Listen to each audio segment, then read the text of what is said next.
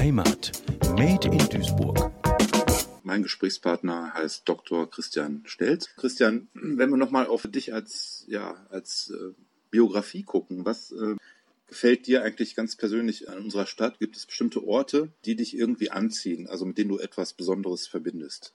Danke erstmal, dass du nicht gefragt hast nach schönen Orten, denn das ist irgendwie schon so eine Verschiebung, die man als äh, Duisburger ähm, braucht. Äh, interessante Orte kenne ich zuhauf. Äh, das wäre beispielsweise, wenn wir gerade über Migration gesprochen haben, der Duisburger Bahnhof, der jetzt ja bald die Welle machen soll, äh, also neu gestaltet wird. Äh, aber dieses Gebäude, das natürlich äh, durch seine Funktion im Netzwerk einer Eisenbahnstrecke äh, wichtig ist und Leute an verschiedene Orte schickt, dass äh, das so ist, wie es in Duisburg nun einmal ist. Also, dass es möglich ist, dass jemand wie Fatih Akin äh, einen Film drehen kann in den 2000ern, der im Jahr 1955 spielt und es fällt nicht auf. Das war der Film Solino über italienische Einwanderer. Genau, äh, großartige äh, Situation. Das hätte man an keinem anderen deutschen Bahnhof wahrscheinlich drehen können. Äh, Beziehungsweise auch in Hochfeld, also in dem Stadtteil Hochfeld, da hat ja die Familie gelebt. Und das ist ja drei, vier Kilometer entfernt vielleicht. Bruckhausen ist gedreht worden, auch äh, einige Szenen ähm, in dem düsteren Tunnel, der die Geschichte der Stadt äh, so negativ heimgesucht hat, ist gedreht worden. Da gibt's die Autofahrt in äh, Solino, wo die Brüder in, mit äh, schöner Italo-Musik, äh, Adriano Celentano hören sie, glaube ich, Azzurro hören sie äh, und, und düsen mit dem äh, Auto durch den Tunnel. Ähm, das sind schöne Orte äh, für den Duisburger, für das Auge eines äußeren Betrachters äh, ist das wohl was anderes als Schönheit, aber aber was ist mit dir? Also den, den Tunnel findest du toll und den, den Hauptbahnhof, ne? Den Hauptbahnhof finde ich erstmal interessant. Den Tunnel versuche ich ein bisschen zu meiden. Also das ist eher, äh, es ist auf jeden Fall ein prägender Ort. Äh, auch Orte, an die man nicht möchte. Nicht-Orte sind irgendwie ja nicht unwichtig. Äh, was bekannt ist, ist der Landschaftspark natürlich als äh, Mahnmal äh, in der Landschaft, in der Stadtkultur. Ähm, was ich immer schon anziehend fand oder worum sich mein Leben so ein bisschen dreht, das wäre wären die Keksdosen, also der Gebäudekomplex der, der Universität, wo, das hatte sich, hattest du am Anfang angesprochen, äh, ich bin 1977 geboren und da noch einer der letzten, der in dem Krankenhaus, das ist das äh, ehemalige Franz Haniel Krankenhaus, das äh, bis, ich glaube 1978 oder vielleicht spät 77 äh, noch an der Lotharstraße äh, angesiedelt war. Und der Kreissaal war in dem Gebäudekomplex, der dann später das Auslandsamt äh, der Universität, der Gerd Mercator Universität geworden ist. Also da durfte ich noch das Licht der Welt erblicken und äh, habe dann, nachdem wir aus Kanada zurückkamen, in der Kindergarten- und Grundschulzeit äh, auf der Geibelstraße gewohnt, also auch nur 250 Meter weiter und da dann bis zu meinem zehnten Lebensjahr.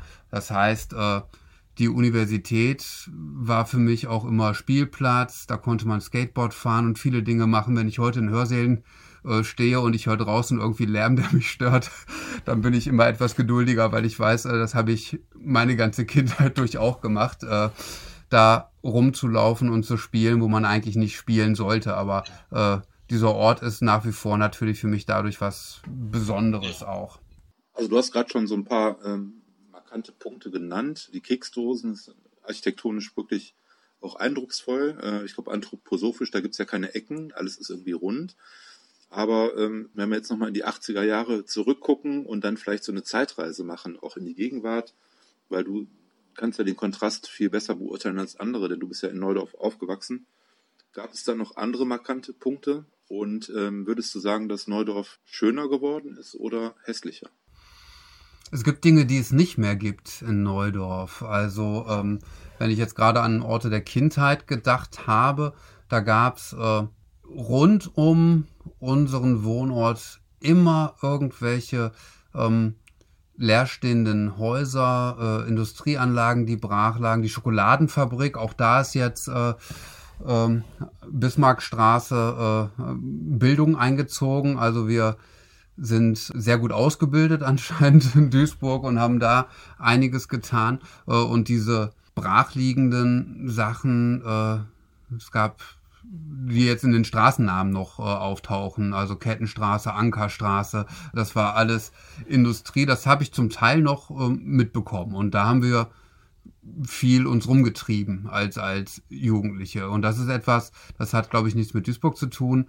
Jetzt bin ich selbst Vater, das gibt's halt nicht mehr, dass Kinder draußen rumstreunern. Wir hatten quasi, weiß ich nicht, ob das eine Bande war, es waren halt immer irgendwie die Kinder, die draußen waren, also äh, die Schlüsselkinder des, des Viertels, die äh, die Orte erkundet haben und alle die, die nicht von Erwachsenen besetzt waren, dann selbst in äh, Beschlag genommen haben. So sind wir quasi äh, rumgelaufen. Daneben gab's halt weniger schöne Spielplätze, wobei das heute auch noch sehr dünn ist, was Duisburg allgemein, glaube ich, zu bieten hat. Wenn man andere Städte kennt, weiß man, dass es da mehr gibt. Äh, aber das wäre das, was mir am stärksten auffällt. Und das ist wohl etwas, was man als positive Stadtentwicklung äh, wahrnehmen darf. Also, dass äh, es bessere und schönere Gebäudekomplexe gibt. Ja, und jetzt sagen wir mal im Vergleich mit anderen Stadtteilen war ja der Anteil von Menschen mit Migrationshintergrund nicht so groß in Neudorf. Wenn man jetzt in die Nachbarstadtteile äh, oder nach Hochfeld guckt oder in andere Gegenden,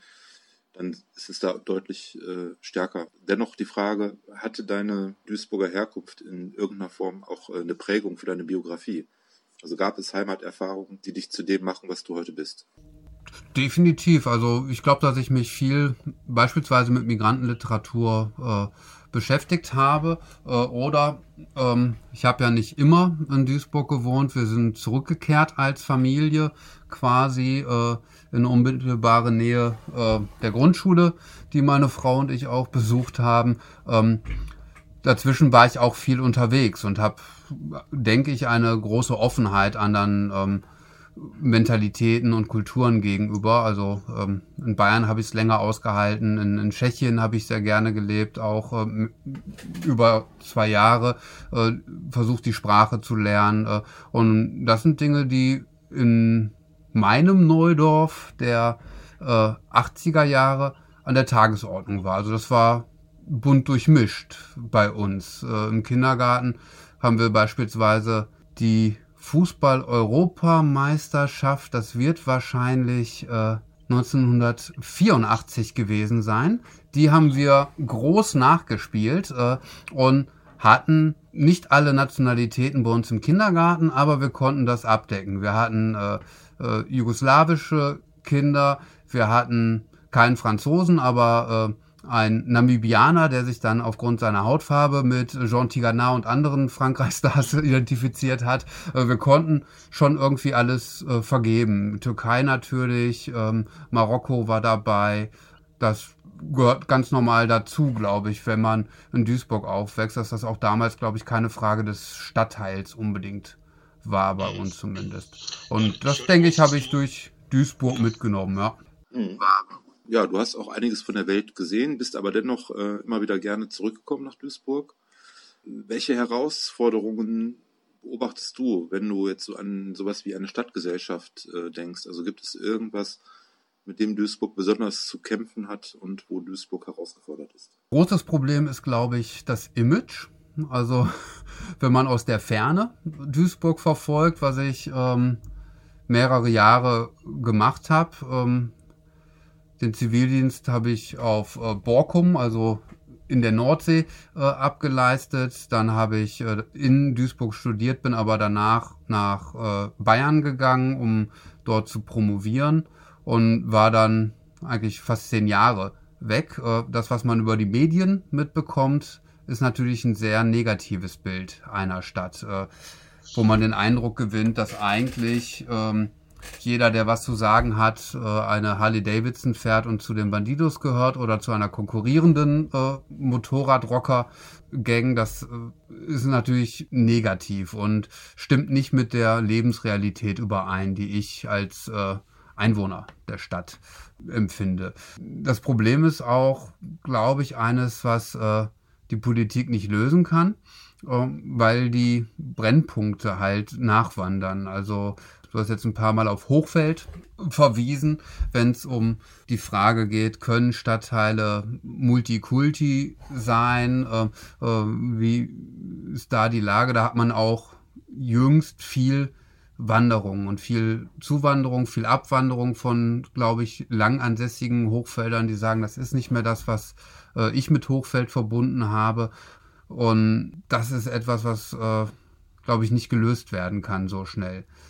Das hatten andere Städte. Dortmund hatte das gleiche Problem, die sind damit anders umgegangen. Da finde ich den Duisburger Weg eigentlich schon ganz nett. Äh, und wir waren, ich glaube, zwei Jahre war ich jeden Tag in Hochfeld, um meinen äh, Sohn bei der Tagesmutter abzuholen und äh, habe eigentlich da auch nicht so einen negativen Eindruck gehabt wie äh, das Medienklischee vom Duisburger Stadtteil. Meistens wird Marxloh noch mitgenannt, äh, Hochfeld oder Marxloh, ähm, äh, hervorrufen. Also auch da denke ich, dass die Stadt einiges getan hat. Der Rheinpark ist ein großartiger Ort, den wir sehr gern aufsuchen, ähm, dass sowas schwer zu leiten ist äh, von, von, der Stadtplanung her.